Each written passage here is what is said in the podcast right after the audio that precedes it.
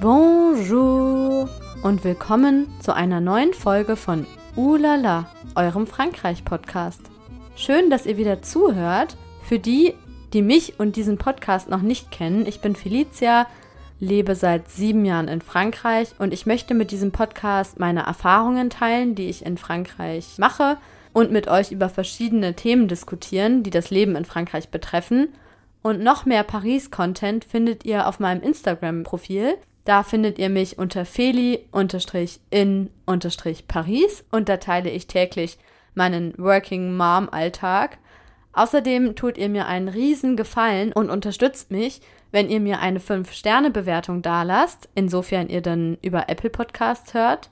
Und heute bin ich ausnahmsweise mal nicht alleine in dieser Folge, sondern habe einen Gast bei mir, virtuell zumindest, und zwar die liebe Nathalie. Für die, die die erste Ulala-Folge gehört haben zum Thema französische Schwiegereltern, wo ich am Ende auch noch was zur Entstehungsgeschichte dieses Podcasts erzähle, die erinnern sich vielleicht, dass ich bei der Namensfindung für diesen Podcast überlegt hatte, ob ich den Podcast Baguette ou Brezel nenne. Also den Namen fand ich total cool und habe dann gemerkt, dass es ihn schon gibt. Jedenfalls haben wir uns dann über unsere Podcasts gefunden, sozusagen, und im Vorfeld zu dieser Folge stundenlang telefoniert. Und daraus ist dann die Idee entstanden, eine Special Edition zu machen für Baguette ou Brezel auf Französisch und für Ulala auf Deutsch. Also hört auch sehr gerne mal bei Baguette ou Brezel rein, wenn ihr Französisch könnt. Jetzt darf ich aber Nathalie nochmal richtig begrüßen. Ich freue mich total auf das Interview mit dir. Ich auch, ja, danke, Felicia. Magst du dich vielleicht erstmal kurz vorstellen? Gerne. Ich bin Nathalie, 35.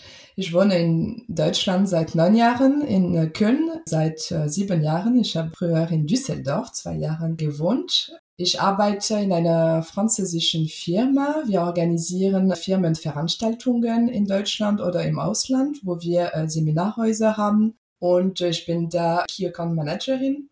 Ich habe eine Tochter, die zweieinhalb Jahre alt ist. Genau, mein Mann ist äh, halb Franzose, halb Deutsch und ich bin jetzt gerade noch schwanger, aber ich werde in den nächsten Wochen entbinden im August, wenn die Folge erscheinen wird, dann äh, werde ich so Mutter von zwei Kindern sein. Zweifach Mama. ja, genau. Und bist du denn damals auch schon für deinen Job nach Deutschland gezogen? Nee, das war für meinen Ex-Freund. Das war vor neun Jahren. Wir haben mit meinem Ex-Freund in Paris gewohnt weil ich aus der Pariser Region komme. Meine Eltern wohnen in Cergy, in der Pariser Region, und wir wohnten zusammen in Paris und er hat ein sehr interessantes äh, Jobangebot äh, in Düsseldorf bekommen. Und wir haben lange überlegt. Ich wollte nicht unbedingt, das war nicht unbedingt mein Plan, nach Deutschland zu ziehen. Aber wir waren, ich war 26 und ich dachte, ja, warum nicht? Wenn es mir nicht gefällt, dann können wir immer noch nach Paris, nach Frankreich äh, zurückkommen. Und genau, wir waren ein bisschen abenteuerlich und ja, und das hat mir gefallen und bin ich immer noch da. Das war wahrscheinlich auch gar nicht so einfach, dann erstmal Fuß zu fassen in Deutschland und dort einen Job zu finden auch, oder? Äh, einen Job zu finden, das war auch nicht so schwierig. Ich dachte, das wäre schwieriger, aber ich war auf einer Jobmesse in Paris, diese ähm, Jobmesse, die von Connexion Emploi organisiert ist jedes Jahr. Und da habe ich meinen zukünftigen Arbeitgeber persönlich getroffen und das hat direkt gut geklappt. Aber ich muss was erzählen, das ist, dass meine Mutter eigentlich Deutsch ist. So, ich kannte schon Deutschland und ich hatte auch Deutsch in der Schule gelernt, aber ich bin nicht zweisprachig aufgewachsen, weil ja, ich hatte eine Blockade, das passiert auch manchmal bei zweisprachigen Familien und ich war im Kindergarten in Paris und das hat nicht so gut geklappt. Ich konnte alles verstehen, aber die Erzieher haben meinen Eltern schnell gesagt, ja, sie versteht alles, aber sie möchte nicht auf Deutsch antworten. Und zu Hause wollte mich meine Mutter mich nicht zwingen, Deutsch zu sprechen. Und sie hatte nicht so viel Vorbilder. So, sie kannte keine andere Familie, die zweisprachig waren. Und sie dachte, ja, vielleicht lieber nicht mein Kind äh, zwingen. Und mein Papa konnte auch, kann immer noch kein Deutsch. Deswegen, da ich auch Einzelkind bin, war das schwierig zu Hause mit den zwei Sprachen.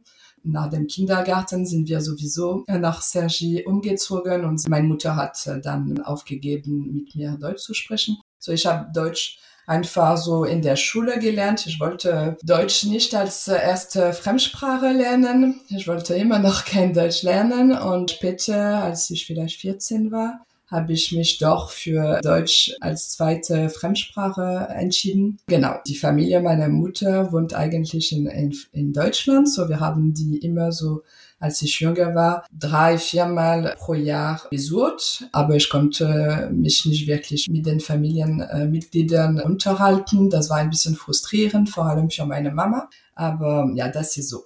Das heißt, als ich auf der Jobmesse war, hatte ich so ein Bewerbungsgespräch und ich war vor der Jobmesse, kurz davor, ein paar Monate davor, waren wir in Australien mit meinem Ex-Freund und mein Chef hat mich gefragt, äh, ja, Deutschland ist nicht wie Australien. Ich weiß nicht, ob es Ihnen gefallen würde. Und ich habe gesagt, ja, doch, ich kenne Deutschland. Und er hat mich gefragt, warum? Ich habe gesagt, meine Mutter ist Deutsch. Und er hat direkt gedacht, okay, sie ist zweisprachig. Das war so wie ein Missverständnis.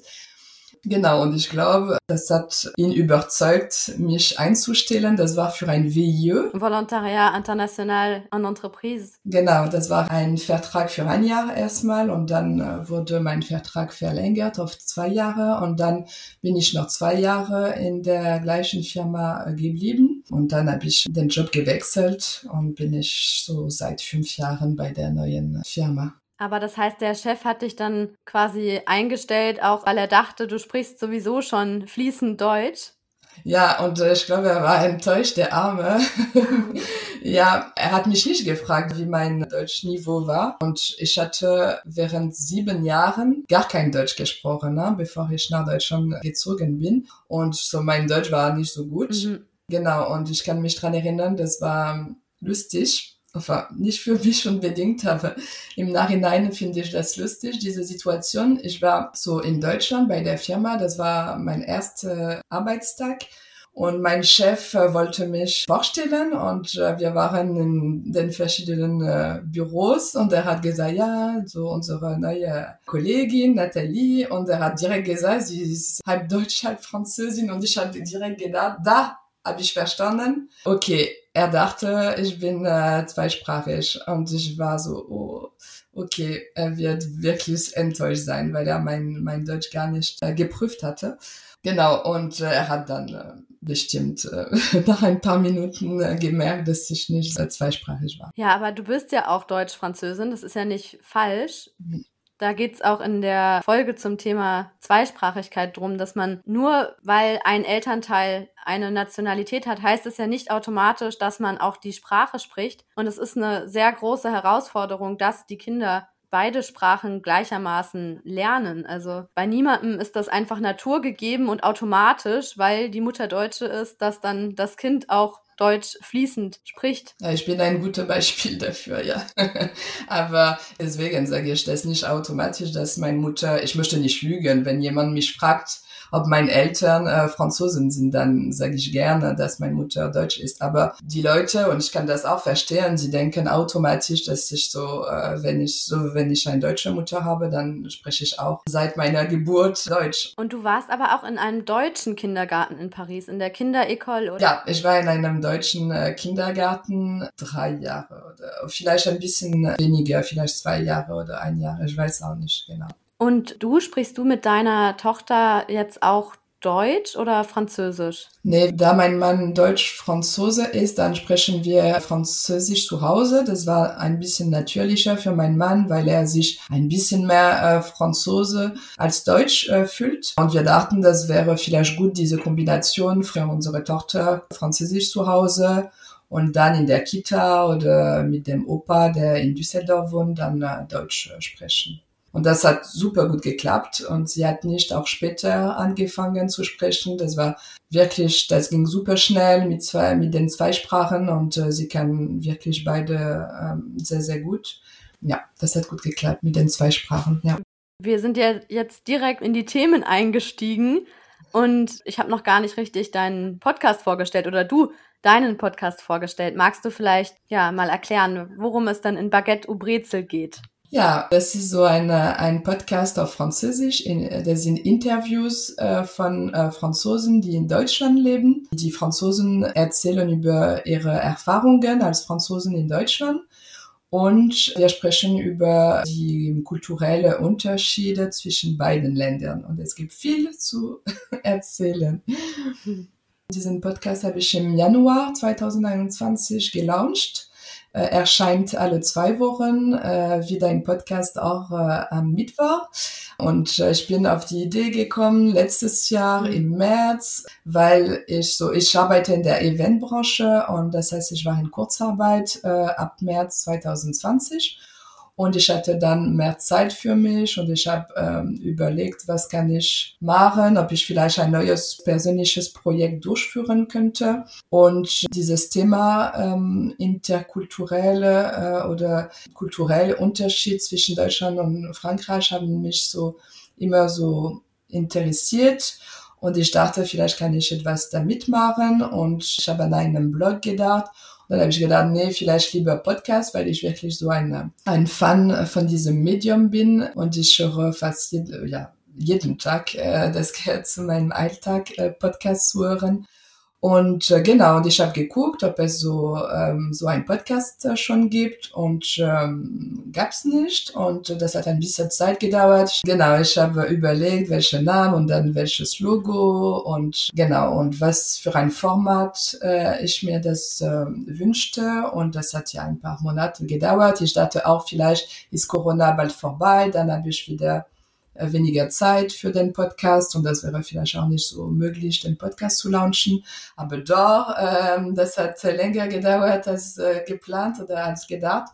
Und ich habe gedacht, okay, jetzt ähm, äh, launche ich meinen Podcast. Und äh, ja, das macht viel Spaß äh, und ich äh, lerne super viel interessante, nette Leute kennen und äh, das ist wirklich äh, schön, das gefällt mir sehr, ja. Du hast ja ein reines Interviewformat. War das für dich von Anfang an klar, dass es Interviews werden? Ja, von Anfang an war das klar, Interviews äh, durchzuführen in meinem Podcast. Und äh, ja, ich lerne gerne neue Personen kennen und äh, ich finde immer so interessant und vielseitig äh, die verschiedenen Erfahrungen von Franzosen in Deutschland, die in den verschiedenen Bundesländern wohnen. Und ich dachte, ja, das wäre ein schöner Format hat mit verschiedenen Erfahrungen, verschiedene Meinungen auch über die kulturelle Unterschied und ähm, genau, ja. Und die äh, Personen kontaktieren dich direkt, also finden dich über den Podcast und kontaktieren dich dann oder wie läuft das? Ja, beides. Wenn ich so ein Profil sehe, äh, das mich interessiert, dann äh, kontaktiere ich diese Person. Bisher habe ich keine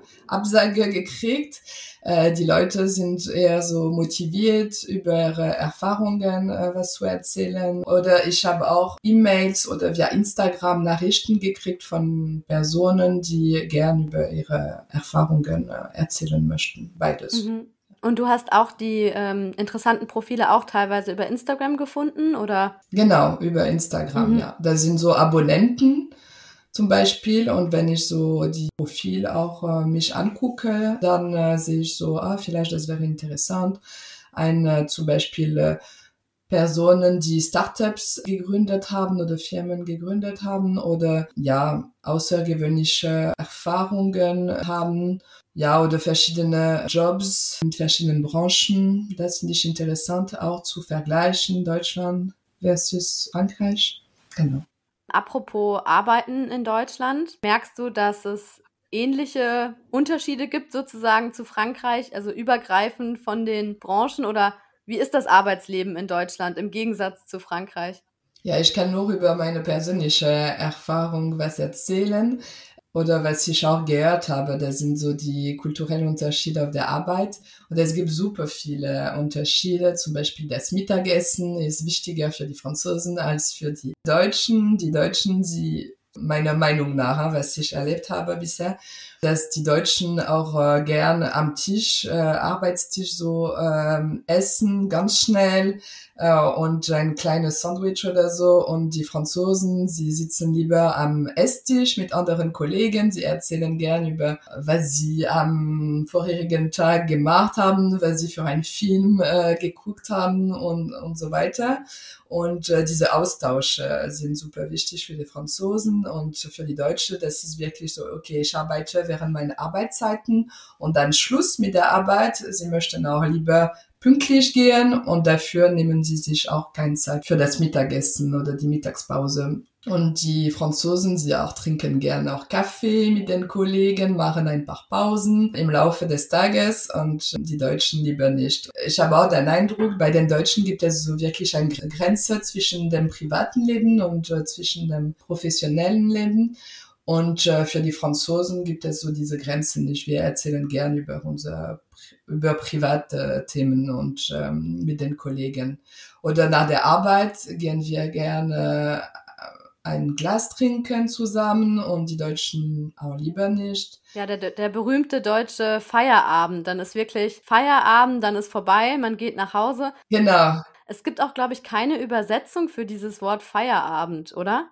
Ja, genau, das wollte ich auch gerade sagen, dass es so keine Übersetzung gibt und äh, ja, das zeigt, dass es so für die Deutschen eine Bedeutung hat und sehr wichtig ist, diese Feierabend. Genau, ja. Man macht dann Feierabend, dann äh, klappt man den Laptop zu und hat auch nichts mehr mit der Arbeit und mit den Arbeitskollegen genau. am Hut. Man würde nicht noch unbedingt dann gemeinsam was trinken gehen. Das, ja. ja genau. Gerade diese Essenskultur und ähm, Pausen machen, das finde ich auch immer ja, fällt einem sofort auf. Ich habe mal gelesen, glaube sieben Pausen macht ein Franzose durchschnittlich. Sieben Pausen am Tag zum Kaffee trinken. Echt? Wow, das ist super viel. Das habe ich nie gemacht. Ich mache auch ehrlich gesagt selber keine Pause, weil ich keinen äh, Kaffee trinke. Und ich trinke meinen Tee eher vor, äh, vor dem Computer, vor meinem Laptop. Aber das Mittagessen, muss ich sagen, die Mittagspause, 30 Minuten wenigstens oder eine Stunde, äh, ist mir wichtig. Immer noch, ja. Ja, das ist heilig, ne? Für die Franzosen Sacré. genau. Aber ich muss sagen, da bin ich auch äh, sehr französisch. Also ich kann es mir gar nicht mehr anders vorstellen. Bei uns ist anderthalb Stunden oder sogar zwei Stunden Mittagspause. Wow, das ist vielleicht äh, französische Administration, so doppelt vielleicht bei dir. Ja, wobei manche, also bei meinem Mann bei der Arbeit sind zwei Stunden die Vorgabe. Also zwischen 12 Uhr und 14 Uhr wird er nicht bezahlt. Wenn er da arbeitet, ist er selber schuld. Echt? Es zieht sich halt wirklich weiter nach hinten raus. Also es ist ganz normal, dass man bis 8 Uhr abends bei der Arbeit ist und das ist in Deutschland selten der Fall, habe ich den Eindruck. Ja, und das finde ich besser in Deutschland, muss ich sagen. Und äh, auch wenn ich nicht pünktlich um 18 Uhr 00 die, die Arbeit verlasse, dann bleibe ich vielleicht ein paar Minuten länger oder so. Ich gucke nicht auf die Uhr die ganze Zeit. Aber ja, ich finde das gut, dass äh, man auch äh, pünktlich oder fast pünktlich ja nach Hause geht oder fährt. Und äh, das finde ich besser in Deutschland, ja. Es ist auch eigentlich ja familienfreundlicher, genau, oder? das ist äh, viel familienfreundlicher, ja. Aber man hat auch äh, kein, keine Wahl, wenn man ein Kind hat, weil die Kita sowieso äh, früher schließen und man muss sowieso früher gehen, um äh, sein Kind abholen zu können. Das ist auch ein großer Unterschied. Das Thema hatten wir, als wir überlegt haben, wann wir die Folge aufnehmen und du gesagt hast, ja, mein Kind ist zwar in der Ganztagsbetreuung, aber die endet um 15.30 Uhr, glaube ich schon. Genau. genau. ja. Aber wie macht man das dann, wenn man selber bis 18 Uhr arbeitet? Ja, wir arbeiten nicht bis 18 Uhr. Seitdem ich äh, Mama bin, dann äh, arbeite ich so 80 Prozent, nicht mehr 100 Prozent und nicht mehr Vollzeit. Und äh, das heißt, ich jetzt mit der Kurzarbeit ist äh, was anderes, aber früher vor der Corona-Zeit habe ich so bis 16 Uhr gearbeitet und dann habe ich mein äh, Kind abgeholt, war in einer ähm, anderen ähm, Kita, die um 17 Uhr geschlossen hat. Und das war schon Luxus, 17 Uhr. Und jetzt hat sie die Kita gewechselt und äh, schließt um 16.30 Uhr, aber ich hole sie schon um 15.30 Uhr oder Viertel vor vier ab, weil sie fast die, äh, das letzte Kind ist. Und ich möchte nicht, dass äh, mein Kind den Eindruck hat, jeden Tag das letzte Kind zu sein, das abgeholt wird. Deswegen versuche ich, äh, sie um 15.30 Uhr äh, sie abzuholen. Aber ja, das ist auch ein großer Unterschied, ja. Weil ich glaube, in Frankreich holen die, die Eltern die Kinder so pünktlich äh, ab, wenn die Kita oder wenn die, die Schule schließt. Aber in Deutschland, das ist wirklich, dass auch Eltern um 14 Uhr die Kinder abholen oder viel früher manchmal auch. Mhm. Ja. ja, definitiv. Das ist ein großer Unterschied. Also bei uns, meine Tochter ist mit einem anderen Kind in der Betreuung und offiziell bis 18 Uhr da wenn ich sie um 18 Uhr oder um 5 nach 6 oder 10 nach 6, die 10 Minuten zählen in Frankreich ja nicht, abhole, dann ist der, das andere Kind immer noch da. Also der wird eigentlich immer später abgeholt sogar noch. In Deutschland habe ich den Eindruck, wenn man pünktlich kommt, also die Uhrzeit, die auf dem Vertrag steht, dann ist das schon fast zu spät.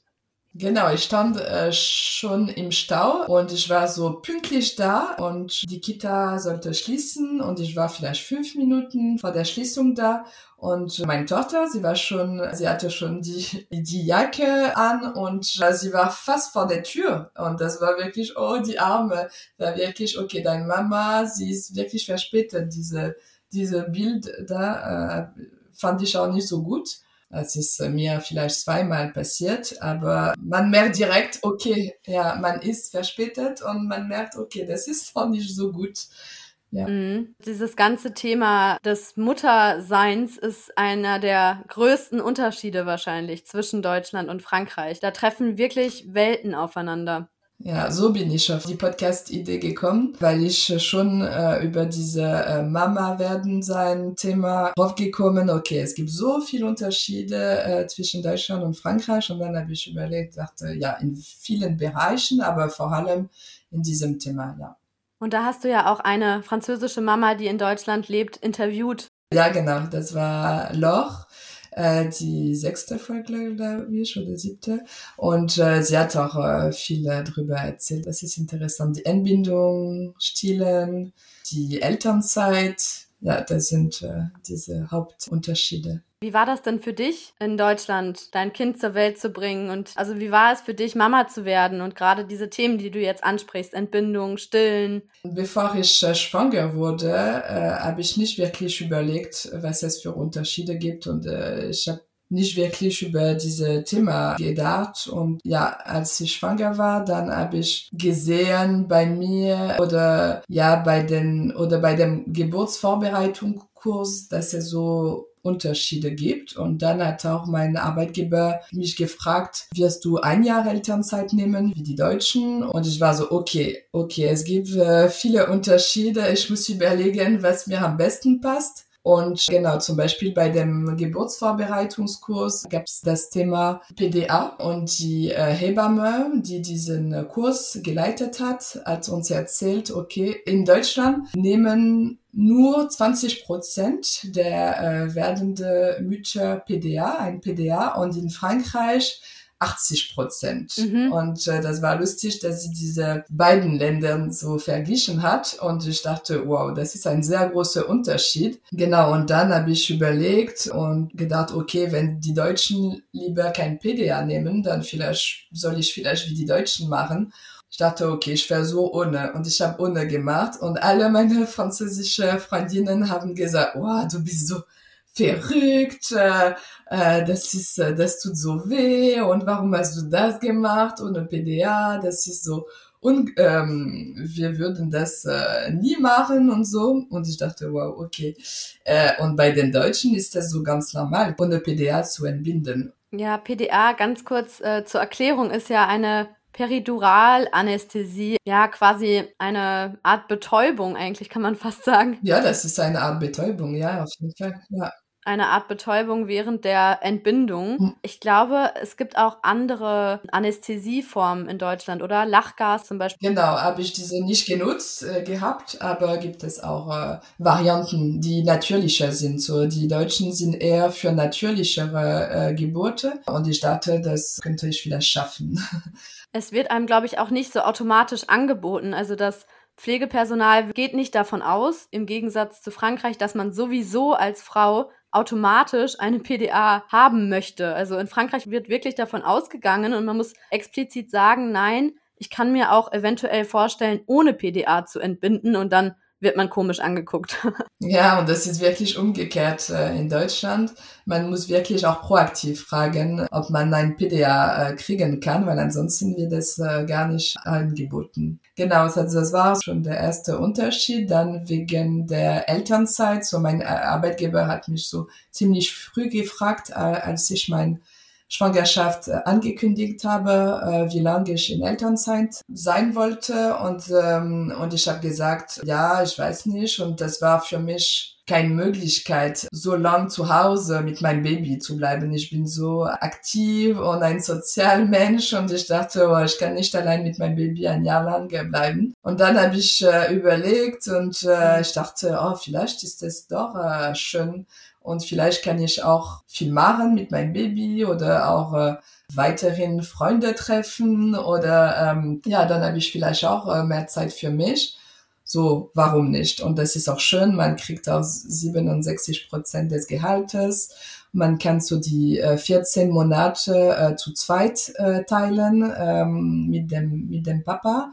Und wir haben das so gemacht. Ich habe ein Jahr genommen, zwölf Monate und mein Mann hat zwei Monate genommen einen Monat nach der Geburt und das war so super schön zu dritt zu sein, dieses neue Familienleben zusammen zu erleben. Das war wirklich sehr schön. Und einen Monat später, als äh, unsere Tochter acht Monate alt war, und da sind wir rumgereist in Italien, in Frankreich und das war wirklich schön. Diese Elternzeit dieses Jahr kann ich nicht bereuen. Das war wirklich sehr schön und werde ich wieder für mein zweites Kind nehmen. Ja, das finde ich, das ist äh, so ein Vorteil. Aber für die Frauen, die vielleicht lieber Karriere machen möchten, keine Pause machen möchten, ist es auch vielleicht sehr schwierig, weil die Kitas eher die Kinder ab ein Jahr empfangen und wenn man so früher sein Kind in die Kita bringen möchte, dann ist das schwieriger. Und ich finde das ein bisschen schade, dass es nicht so die Wahl gibt und man muss wirklich sich entweder für die Arbeit oder für für das Kind äh, entscheiden eigentlich. Ja, genau, für mhm. das Kind entscheiden.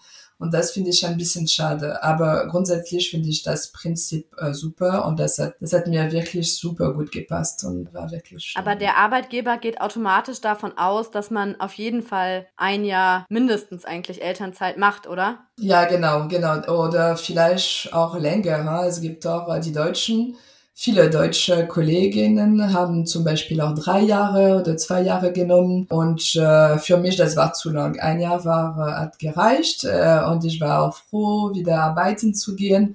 Aber ja, ich habe den Eindruck, die Deutschen, die meisten nehmen noch länger als ein Jahr. Aber ich arbeite in einer französischen Firma, deswegen dachte ich, vielleicht ist das auch ein bisschen anders, weil mein ähm, die Managers äh, sind Franzosen oder Französinnen und einige haben auch keine Elternzeit genommen oder sie waren früher in Frankreich, als sie die Kinder äh, bekommen haben. Das heißt, sie kennen das nicht wirklich, dieses deutsche System. Aber sie haben das äh, direkt verstanden und sie haben mich nicht so unbedingt beurteilt oder gesagt, ja, schade oder so. Okay, das ist in Ordnung.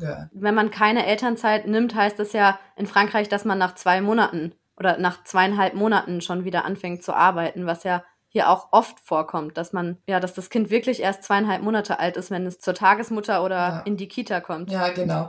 Und äh, ich dachte, ich würde das auch so machen. Ne? Äh, bevor ich Mama wurde, dachte ich, ich mache, wie meine Eltern gemacht haben. Ne? Und dann, als meine Tochter zweieinhalb Monaten äh, alt war, habe ich sie geguckt und gedacht, oh mein Gott, sie ist so äh, klein. Äh, mhm ich könnte ja. sie nicht jetzt in die Kita bringen. Das war für mich so, aber vielleicht weil das diese Kontext auch, äh, die, weil alle hier äh, anders machen und vielleicht das äh, gehört dazu, dass ich dann, mm, dass man auch anders darüber nachdenkt dann, mich umgestellt haben und ja. Und dein Mann, hast du jetzt gesagt, hat äh, zwei Monate dann Vater, wie heißt das, Elternurlaub genommen. Genau, ja. Also genau, Urlaub. Ja. Aber. Ja, genau, ja. Elternzeit und ja, boah, das war auch Urlaub, weil ich in, in, in Italien und Frankreich war. Mhm. Also er hat es auf zweimal einen Monat aufgeteilt, diese Zeit. Genau, ja.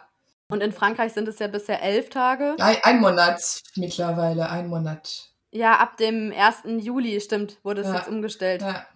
Das ist super. Das ist schon ein, ein großer Schritt. Das wäre noch besser, wenn es so länger würde. Aber ja, das ist ein erster Schritt und vielleicht äh, wird das Ja, verlängert. und man muss ja auch immer mitbedenken, dass es eine ganz andere Mentalität ist. Also ich glaube, 22 Tage sind es jetzt. Trotzdem muss man ja dann auch erstmal diese 22 Tage nehmen. Das muss ja erstmal ankommen, dass man nicht nur die Mm. Möglichkeit hat, sondern dass man die dann auch ergreift. Mm, Ja, mal gucken, ob die Väter so diese, diese, diese 22 Tage so. Ja, ich glaube, das war, Mm. wurde auch mal diskutiert, soll man das verpflichtend machen? Ich fände es eigentlich gar nicht schlecht, weil dann eben das nicht mehr immer nur noch so Frauensache ist, dass man Genau. sich um ja. das Kind kümmert, sowohl in Deutschland als auch in Frankreich.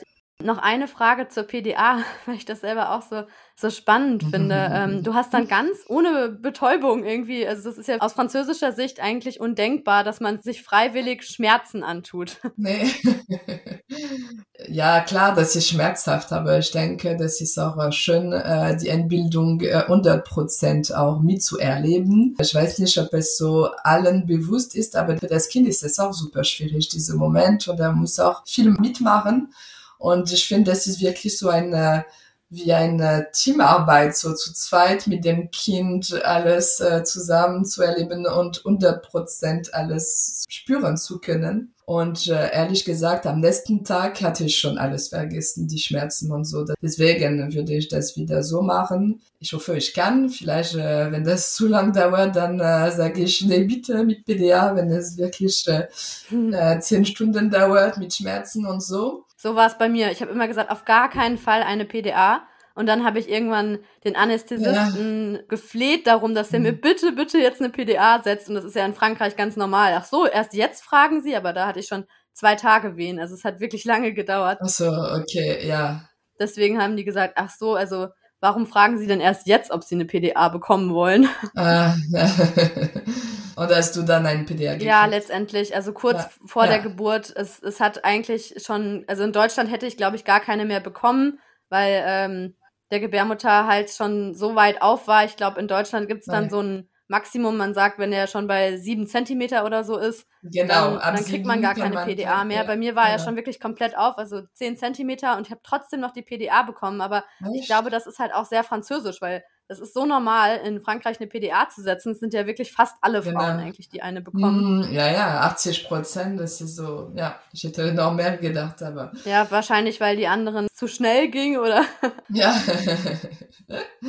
Und ähm, du hast dann auch direkt gestillt oder? Ah ja, mit dem Stillen, das war auch ein, eine Sache.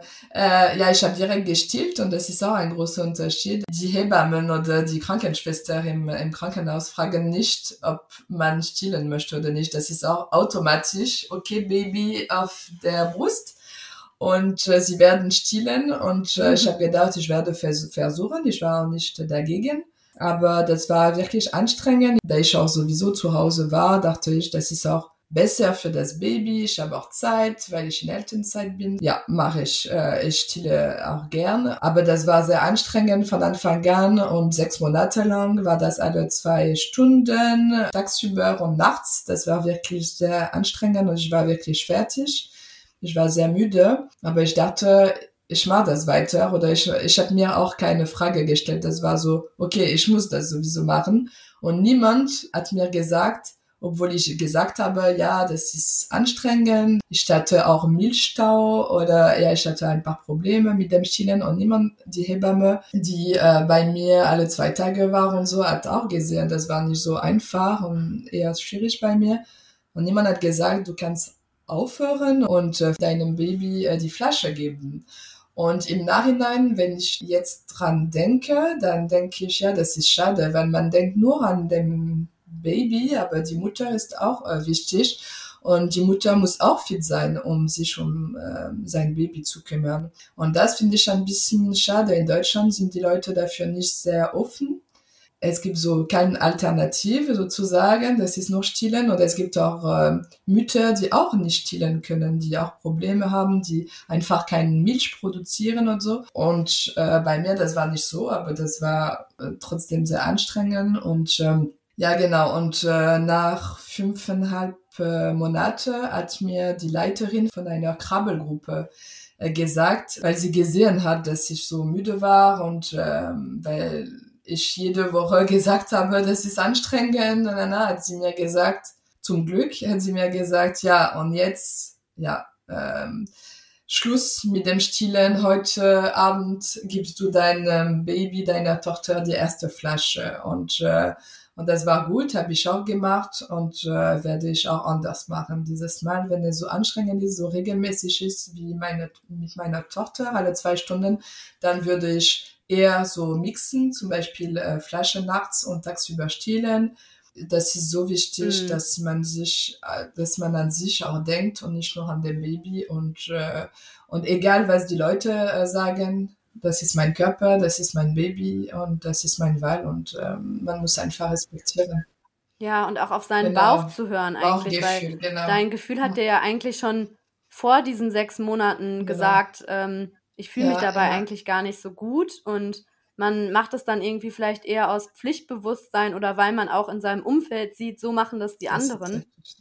Hier in Frankreich ist es ja das komplette Gegenteil. Es stillen sehr wenige. Also in meinem Umfeld hat keiner gestillt. Ich war irgendwie in Echt? einer speziellen Stillklinik quasi, also wo das schon vorher gesagt wurde, ja, wir machen hier was ganz Besonderes wir ähm, on incite les femmes à, à allaiter, also wir fördern hier das Stillen, was, wo ich mir dachte, das ist doch normal, das ist doch, äh, für mich war das selbstverständlich, mhm. aber es ist eben nicht selbstverständlich. Also es war quasi schon mhm. mit in dem Flyer des Krankenhauses. Also kommt bitte hier hin, wenn ihr euer Kind stillen wollt und wir helfen euch. Es gibt hier sogar spezielle Angebote, Stillberaterinnen und Stillhütchen, falls es Probleme gibt. Und vor jedem Stillen musste man, also sollte man auch die, da ist doch immer so eine, wie so eine Klingel, die man, also man kann ja immer klingeln, dass jemand ans Bett kommt und vor jedem Stillen sollte man dann auch klingeln und dann kam eine speziell ausgebildete ja, Stillberaterin und hat zugeguckt, wie man gestillt hat, in welcher Position. Es wurde einem alles erklärt oder auch gesagt, nee, das Kind jetzt noch mal ein bisschen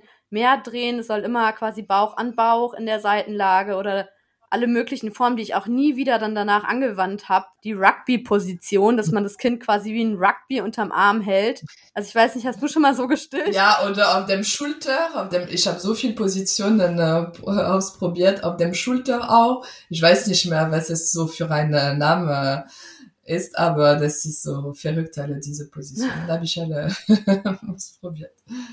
Ja, aber das ist, ähm, ja, das ist wirklich so, das wundert mich nicht, dass es so in Frankreich komplett anders ist und äh, man muss ja genau sein Bauchgefühl auch folgen. Wir haben ganz viel über diesen großen Unterschied der Mutterschaft gesprochen, aber es gibt ja auch noch viele weitere Unterschiede. Du hattest mal, als wir vorher telefoniert haben, hast du gesagt, in Deutschland äh, befolgt man immer Regeln. Ja, genau. ähm, ja, die Deutschen äh, sind mit Regeln so ein bisschen streng, finde ich. Ja, finde ich einerseits auch gut, die Regeln zu halten, zum Beispiel äh, mit dem roten Ampel. Das ist so dieser große Unterschied auch zwischen Franzosen und Deutschen. Und das sieht so die, die Regeln respektieren, finde ich einerseits gut, aber manchmal finde ich das ein bisschen zu streng. Und genau, die Franzosen sind viel äh, lockerer damit oder mit dem Auto. Mit, das Auto ist so wichtig für die Deutschen. Da darf kein Kratzer dran. Genau. Und äh, wenn man parkt, äh, sieht man oft Leute, die einfach gucken, obwohl sie gar nichts mit dir oder mit dem Auto zu tun haben, einfach gucken, ob äh, man gut parkt und äh, das Auto vorne oder hinten nicht äh, berührt. Und das oh finde ich wirklich krass. Und, ich bin so froh, dass ich nicht in Deutschland Auto fahre. Naja, echt. so, ich bin so, am Anfang war ich wirklich so gestresst, als ich geparkt habe, weil ich dachte, oh, ich habe den Eindruck, es gibt so viel, super viele Augen, die mich jetzt gucken. So Autos, die Regeln halten, die Bürokratie ein bisschen, obwohl ich glaube, in Frankreich gibt es auch ein bisschen der große, größte vielleicht Unterschied, das ist auch die Gastronomie, das Essen. Mhm. Die äh, Essengewohnheiten in beiden Ländern sind äh, wirklich so ähm, ganz Wie unterschiedlich. Genau, ja genau.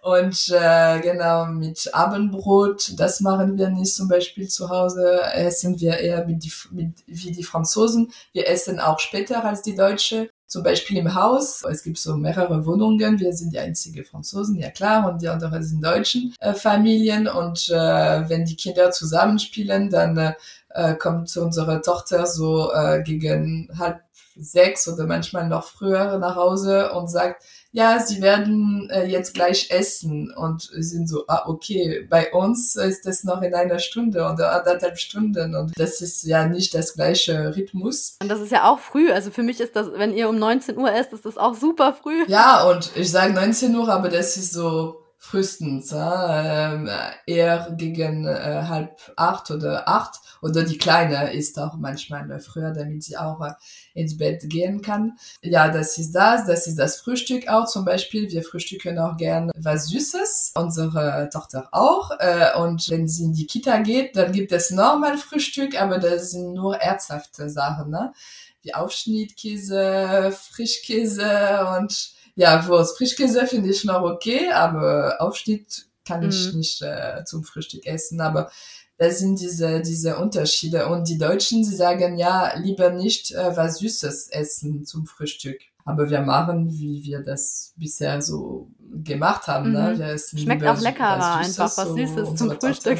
Doch, ja, finde ich auch. Und ähm, genau mit dem Essen, ich finde auch äh, diese äh, gesellige äh, Apero vermisse ich äh, in Deutschland. Ja, klar. Machen wir weiter, wenn wir auch Gäste haben, äh, egal ob sie Deutsch oder Franzosen sind. Ja, klar, Franzosen, sie mögen sowieso Apero essen, aber die Deutschen, für sie vielleicht ist es ein bisschen komisch, Chips oder herzhafte äh, Kleinigkeiten, Gebäck, herzhafte Gebäck vor dem Essen zu essen. Aber ja, wir können nicht direkt am Tisch sitzen, ne? Äh, wenn wir Gäste haben. Für uns, das ist so, es gibt so, es fällt etwas dazwischen. Ja, weil man muss dazu sagen, man setzt sich ja nicht an den Esstisch, um den Apero zu machen, sondern ja, genau. man ist noch gemütlich im Wohnzimmer zusammen, nimmt genau. den Apero zu ja. sich und dann geht man erst nach einer Stunde oder zwei, eher ja. nach zwei, dann erst an zu Tisch. Ja, genau, an dem äh, Couchtisch, ja genau. Äh, und ähm, erstmal mit dem Aperon, dann Esstisch für das Essen, ja. Und das sieht man auch bei den Hochzeiten. Ich war auf einer, nee, ja, auf, auf mehrere deutschen Hochzeiten, aber einen kann ich mich noch dran erinnern. Das war so ein Buffet und wir waren schon um sieben äh, am Tisch äh, und das war mit dem Buffet äh, sehr, sehr schnell. Das heißt, wir haben super schnell gegessen um um 8 Uhr oder Viertel nach acht waren wir schon mit dem Essen fertig. Und das war so okay. Und äh, in Frankreich, wir haben äh, in Frankreich geheiratet, aber auch bei allen französischen äh, Hochzeiten ist das so gleich, dass ähm, man erstmal mit dem Apero, oder es gibt diese Vin d'honneur, heißt das, vor dem Abendessen. Und das Abendessen, so, das sind so vier Gänge, fünf Gänge Menü und man sitzt am Tisch so vier, fünf Stunden lang und für die Deutschen, wir hatten auch deutsche Gäste bei uns auf der Hochzeit. Sie finden das super lange, aber ja, das ist so und äh, man verbringt äh, viel Zeit am Tisch mit äh, Freunden, mit der Familie und das ist sehr gesellig, sehr feierlich und äh, das gehört dazu. Und das Essen, hast du jetzt gesagt, fehlt dir aber trotzdem oder diese ganze Essenskultur wahrscheinlich auch in Frankreich, ne? Ja, das ist eher die Kultur, mhm. genau, diese äh, gesellige Momente. Ich habe auch viele französische Freunde, das heißt, wir teilen diese Esskultur, äh, aber zum Beispiel mit deutschen Freunden und so merkt man dann, dass es so einen Unterschied äh, gibt. Ja, das war jetzt ein interessanter Einblick in das Leben von jemandem, der nach Deutschland ausgewandert ist. Also genau das Umgedrehte zu mir. Du hast äh, dem Leben in Frankreich den Rücken gekehrt und bist nach Deutschland gezogen. Ja, und das ist lustig, weil ich äh, kann mich dran erinnern, als ich meiner Mutter äh, früher vor neun Jahren gesagt habe, ja, wir werden bestimmt nach Deutschland ziehen, nach Düsseldorf. Und sie hat direkt gesagt, weil sie ist äh, mittlerweile Französin geworden, meine Mutter, und sie sagte, Frankreich ist viel besser, bla bla bla. Und äh, sie hat zu mir äh, direkt gesagt, sofort gesagt, nee, das wird dir nicht gefallen. Das passt zu dir nicht. Sind zu streng äh, und äh, und so weiter. Und äh, aber dir gefällt's? Ja, das gefällt mir sehr. Und äh, ich glaube, das hat meine Mutter. Sie hat Deutschland auch vor 45 Jahren äh, verlassen und ich glaube, das hat sich auch geändert. Ja? Und äh, die Deutschland, die ich kenne, ist nicht äh, Deutschland. Äh, Vor 45 Jahren. Ja, genau. Und was gefällt dir an Deutschland eigentlich besser als an Frankreich? Das ist noch die letzte Frage.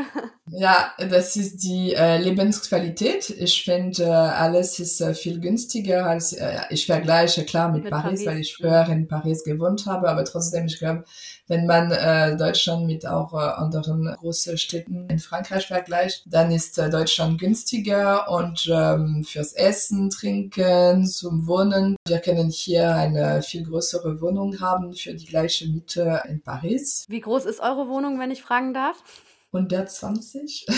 Oh, das ist ja in Paris, ist das ein wahnsinniger Luxus. Ja, aber als wir nach Deutschland gezogen äh, sind mit meinem Ex-Freund, so wir hatten in Paris für 900 Euro äh, die Miete, äh, 30 Quadratmeter. Mhm. Das ist eigentlich recht günstig, ne? Also wir haben 1100 für 30 Quadratmeter bezahlt. Ja, aber das war vor neun Jahren. Ich glaube, die, die Miete sind äh, mittlerweile gestiegen und äh, so 30 Quadratmeter, 900 Euro. Und in Deutschland für 900, äh, in Düsseldorf für 900 Euro hatten wir eine 85 Quadratmeter Wohnung. Wahnsinn, dreimal so viel. Und Düsseldorf ist ja auch recht teuer. Ja, genau. Äh, nee, dafür finde ich äh, Deutschland besser und diese, ja, ich finde diese Work-Life-Balance äh, viel besser in Deutschland. Wir haben das gerade erwähnt mit dem Familienleben, Elternzeit, pünktlich die Arbeit zu verlassen und so weiter. Das sind so Sachen, kleine Sachen vielleicht aber äh, das macht einen großen Unterschied im Alltag. Aber man fängt auch früher an, ne? Man fängt meistens ja schon um acht an zu arbeiten morgens ich in Deutschland. Nie, ich nie. Nee? Ich, ich habe äh, immer so um neun Uhr angefangen, neun bis äh, so wenn man ganz normal arbeitet, Vollzeit, das ist 9 bis 18 Uhr. Mhm. Der Unterschied ist, äh, liegt auch daran, dass man äh, keine Überstunden macht oder viel weniger. Und äh, genau, die Deutschen sind fleißiger auf der Arbeit und können dann früher gehen. Ja, genau, das ist äh, Hauptunterschied und äh, ich könnte vielleicht nicht in einem Dorf in Deutschland leben. Das ist für mich wichtig, in einer großen Stadt zu leben, eine Multikulti-Stadt, ähm, genau mit äh, internationalen Restaurants, mit internationalen Leuten, wo ich weiß, sie sind auch offener und man kann auch viele äh, Leute aus verschiedenen Kulturen äh, treffen. Das ist mir auch wichtig und dafür passt Köln zu mir sehr, sehr gut. Danke für die ganzen Infos und deine Antworten. Danke. Wenn ihr ähm, neugierig geworden seid auf das alles, was Nathalie jetzt erzählt hat oder sie auch kontaktieren möchtet, dann findet ihr sie über Baguette U, also OU, unterstrich Brezel mit TZ auf Instagram oder ihr könnt sie auch per E-Mail kontaktieren. Ich habe euch nochmal die E-Mail-Adresse und auch den Instagram-Account in die Folgenbeschreibung gepackt. Und ja, vielen Dank, Nathalie. Ich wünsche dir alles Gute jetzt erstmal für die Entbindung und dann eine schöne Elternzeit. Danke. Ja, danke schön, Felicia. Und euch wünsche ich natürlich auch alles Gute. Bleibt gesund und bis zum nächsten Mal. Au revoir. Tschüss.